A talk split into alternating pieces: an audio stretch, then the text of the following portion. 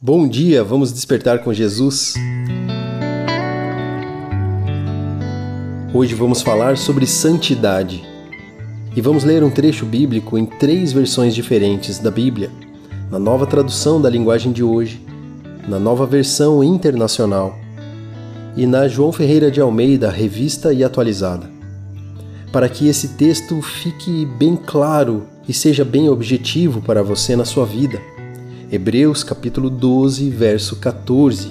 Na nova tradução da linguagem de hoje diz o seguinte: Procurem ter paz com todos e se esforcem para viver uma vida completamente dedicada ao Senhor, pois sem isso ninguém o verá.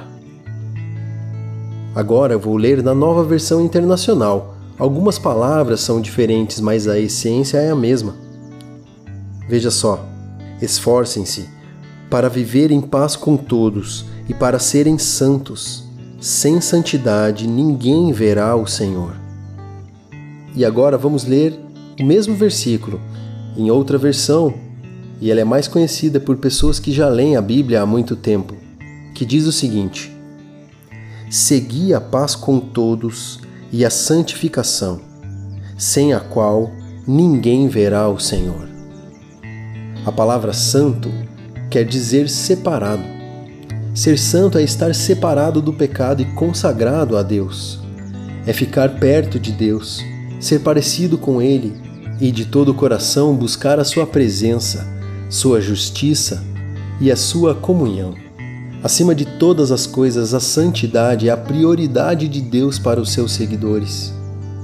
Santidade é o propósito de Deus. Ao fazermos de nós novas criaturas, e nos conceder o Espírito Santo, devemos buscar essa santidade todos os dias, pois sem a santidade não veremos ao Senhor. Vamos orar juntos? Te agradecemos, Senhor, pela Sua palavra escrita, pela Sua palavra viva em nosso coração todos os dias e por nos ensinar, através do Seu Santo Espírito, nos consolar e nos exortar também que possamos estar atentos às Suas orientações e obedecer cada uma delas, que estejamos buscando a santidade todos os dias. Nós te pedimos e declaramos isso em nome de Jesus. Amém. A você, ouvinte do Despertar com Jesus, que você busque a santidade todos os dias na sua vida.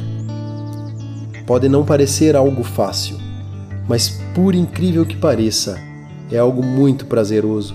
E quando vivemos em obediência à palavra viva do Senhor nos nossos corações, aquilo que Ele fala só para nós, nós desfrutamos de uma alegria incomparável. Um forte abraço para você e sua família e desperte, Jesus está voltando.